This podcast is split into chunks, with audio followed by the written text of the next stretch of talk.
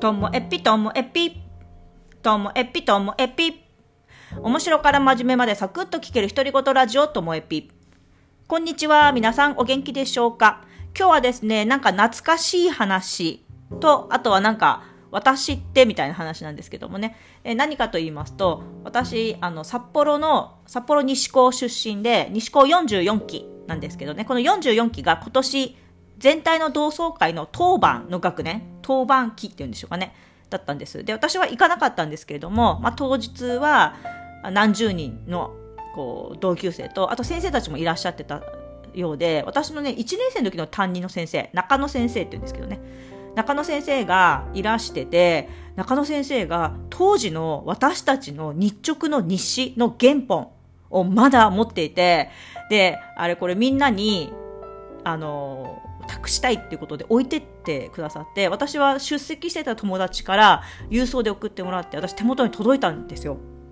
で1年生の時の担任の先生でえーと、私が最初に日直したのがこれここに書いてあるんですけどね4月16日火曜日の日誌があってそれ以外にもね1年間で何回も日直をやってますんでなんかあるんですけども。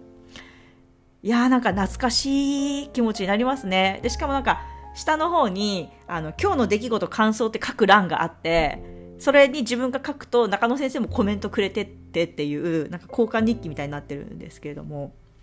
でなんかこの文字を見てみると私ねだいぶ癖字癖ありましたね文字に。何見てんだって感じなんですけど。でなんかこの癖字じゃなくなったのっていつなんだろうってふと思いました。自分がこんな文字書いてたっていうのもこれ見ないと思い出せなかったですね。別にすっごい汚いってわけじゃないんだけど子供っぽい字なんですよね。で多分今の自分の文字になったのはやっぱり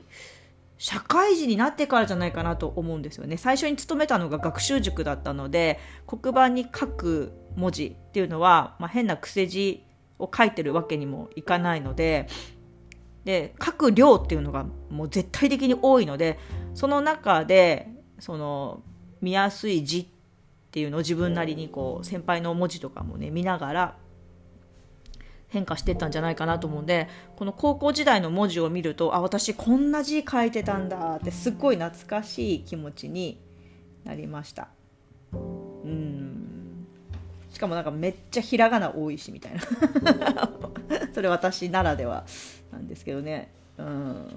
いやーなんか、うん、いいですねこういうのって。でその中野先生ってあの西高に私が入学した時に先生も留萌かどうかから来た先生でこういい意味でこう西高に染まってない先生だったんですよね。で私たちの学校って進学校だからなんかあの勉強やって当然みたいなノリとかあ特に英語と数学の先生で厳しかったりしてだけど中野先生は社会の先生だしその田舎から出てきたみたいな先生だったのでなんだろう私たちをこう信じてこう任せてくれるみたいなところがあってあの本当お父さんみたいな感じだったんであの時その1年生の時の担任の先生がそう英語とか数学の先生じゃなくて中野先生だったからこそもしかしたら私高校1年生の時割とちゃんと勉強してたんですけど自分で選んでやるって決めて勉強してたんじゃないのかなって思います。もしもうちょっとこうなんかゴリゴリのなんか押し付ける先生だったら反発してたかもしれないななんて今今になって思います。なんか中野先生の言うことはちゃんと聞いてたなっていう気ですね。で小学校中学校高校通じて私ずっと男の先生が担任の先生だったんです。女の先生だったことがなくって。でどの先生思い返しても私中野先生の言葉一番素直に聞いてたんじゃないかなと思ってます。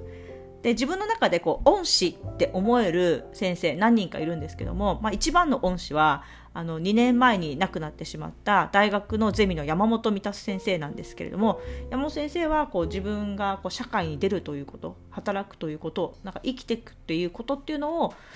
なんか身をもって姿を見てなんか学んだなっていう気がするのとあと中学校の時の部活の三浦先生とあとは社会の教科担任だった大浦先生あの2人を見ていて私は中学校の先生になりたいなと思ったこう自分のこう結局中学校の先生になってないですけどなりたいって思った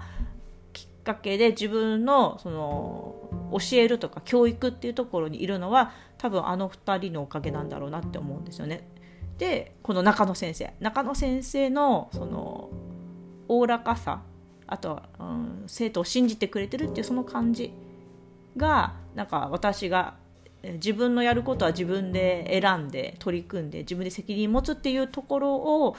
なんか育ててもらった。そんな気持ちがあります。皆さんにとってなんか恩師っていますか？まあ、きっといるんでしょうけどねなのでこの懐かしいのを見てあもしかしてこう自分の今の生き様をあの大きくこう決めてくれたのはあの高校1年生のうん中野先生との出会いって大きかったんじゃないかななんて思いました。はい、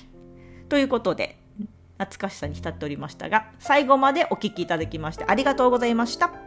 さようなら。